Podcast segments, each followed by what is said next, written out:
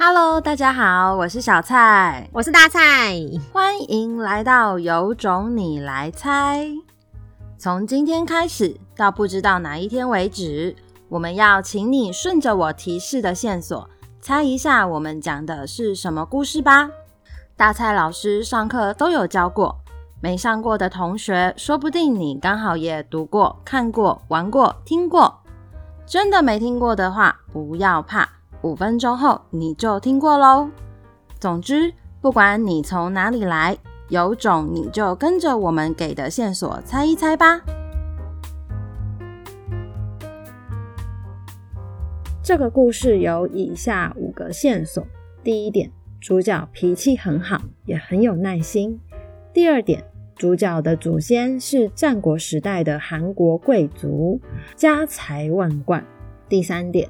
当他被通缉时，他能死里逃生的理由非常的荒谬。第四点，主角有着一副好看的皮囊，相貌俊美，可比当代的美女哦。第五点，主角非常的爱国，当国家灭亡时，他挺身而出，为自己的国家报仇。以上就是今天主角的五个线索。如果你猜对了，记得要来跟我们说，我们来请大蔡老师揭晓吧。好的，今天这堂课的主角呢，其实我也是上了他的课之后才知道，原来有这么多精彩的故事。嗯，我必须告诉大家一件很有趣的小秘密，是我的这个人物故事的上课方法，应该是我们自己独创到现在，没有任何人跟我们一样嘛。设计一堂课的时间其实非常非常的久，它需要很大量的，嗯，怎么讲？你要读很多书，看很多很多东西，然后你要可以消化，你要可以触类旁通，根本就是在写剧本。那我第一次设计这个课的时候呢，是二零一七年之类的吧。那我的第一堂课，我现在应该设计了一两百堂课以上。我的第一堂课就是张良，今天的主角。我们的美男子，韩国的美男子，战国时代韩国的美男子。好的，所以呢，小蔡说他的脾气很好，很有耐心。是的，他是战国时代韩国的贵族，家财万贯，因为他们家五代都是宰相。这是根据司马迁写的。司马迁还说他长得很帅。当他被通缉的时候，他能死里逃生的理由非常荒谬，就是他很好看。然后人家觉得说会刺杀秦始皇的人绝对不会长那么好看。他非常爱国，因为韩国被秦国灭亡的时候，他可是没有落跑的哦，因为他觉得世受国恩，世代拿这么多国家的恩惠，我怎么可能在国家灭亡的时候落跑呢？好啦，所以我们就来听听看大家讲的张良吧。好，我们就从俊家的好了。张良为了复仇，一直暗杀秦始皇。张良的家人被秦王杀了。原本有勇无谋的张良遇见了黄石公，黄石公一直考验张良的耐心，才把自己的兵法论点拿给张良。读了兵法的张良，成了刘邦的军师，成为了汉朝开国三杰。那最后，秦王的暴行使天下人不满，最终得到了报应。所以这就是张良的故事啦。我们这堂课叫做《美男复仇记》，好像有点标签。张良呢是春秋战国时代韩国的贵公子。那因为那个时候战国时候呢，他已经在末期了，秦王已经嬴政已经开始在攻打各个国家。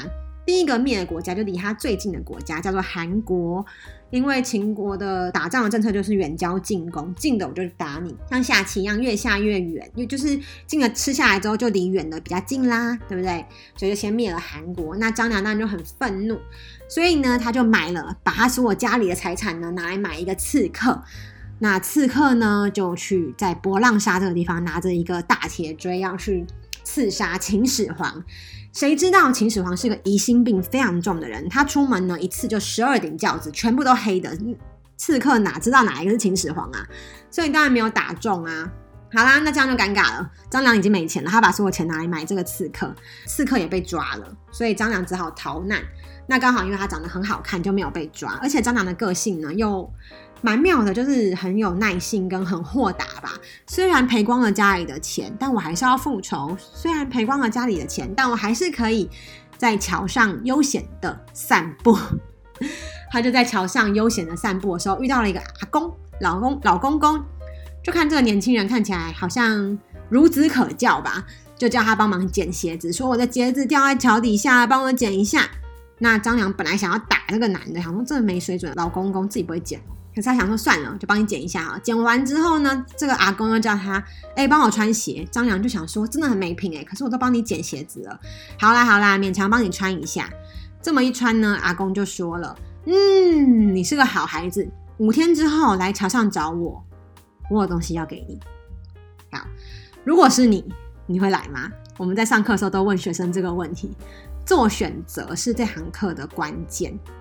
所有过去的历史书呢，所有过去的君王的人生，他们都在这些历史书中呈现了。这是历史的重要，就是它是告诉你说，在关键的时候你要做什么样的抉择。那君王们读到这一段的时候，就会把书盖起来，然后问问看自己：如果我是他，我会去吗？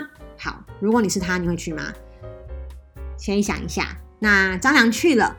结果老公公比他早到，看到他就说：“年轻人比我晚到，五天之后再来吧。”五天之后，张良又去了，老公公还是比他早到，五天之后再来吧。天哪，要几个五天呐？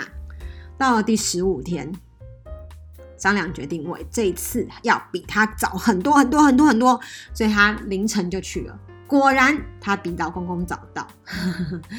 老公公这次终于满意了，就送他一本兵书，跟他说。几年后，你一定可以成为开国君王的重要人士。之后再来找我吧。后来张良就帮谁开天下？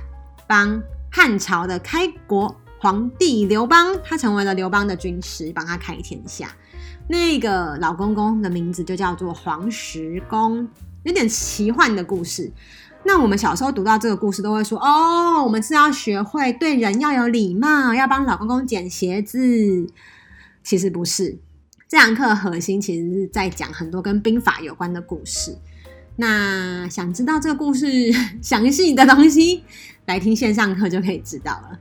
好的，那我们再来看看下一个练习。再来呢，我们这个同学是夏威，他的题目是在书本以外的学习。那他要放进的是张良的例子，他怎么放呢？他说，在《美男复仇记》中，黄石公用准时来教张良出奇制胜的道理。前几次黄石公都比他早到，但后来张良决定半夜就去等，终于比黄石公早到。在美国知名动画里面的反派萨诺斯的无知，害全球无辜的五十趴人牺牲。萨诺斯只是一直无脑的消灭人口，他并没有思考。上述两个例子告诉我们。学习除了把自己桎梏在书本中，也可以在生活中用不同的东西来学习。那我觉得夏威这个例子觉得很好诶，那他举了书本以外学习是张良，他在书本之外，他在黄石公身上学到的是，其实黄石公教他的就是要出奇制胜。你要忍耐之后，你就会是先的。你不，你要让敌人掉以轻心的方式，就是你要忍别人可以不忍，别人忍不了的事情。所以张良他就教刘邦尿遁呢、啊，所以张良他自己后来刘邦开国之后大杀功臣，张良没有被杀，很多原因都其实是在黄石公叫他，嗯、帮他捡鞋的这个故事里面体现了。先磨练你的胸怀，再来呢锻炼你的意志。那萨诺斯这个例子他也举得很好啦，因为他说萨诺斯根本没有思考人类的牺牲，其实只是他是无脑的消灭。最后核心，我觉得他讲的最好，他是说，除了把自己困在书本里面其之外，其实生活中很多东西是我们可以应用的。夏威才六年级耶，他举的例子都好厉害哦，大家可以参考一下。如果是你在书本以外学习这个题目，你会写什么？嗯，好啦，以上就是今天的有种你来猜，我们下集见。我们每天早上都会更新一集有种你来猜，如果猜到答案的话，欢迎留言和我们分享。喜欢的话也别忘了订阅我们哦。有种你来猜，大家明天见，拜拜，拜拜。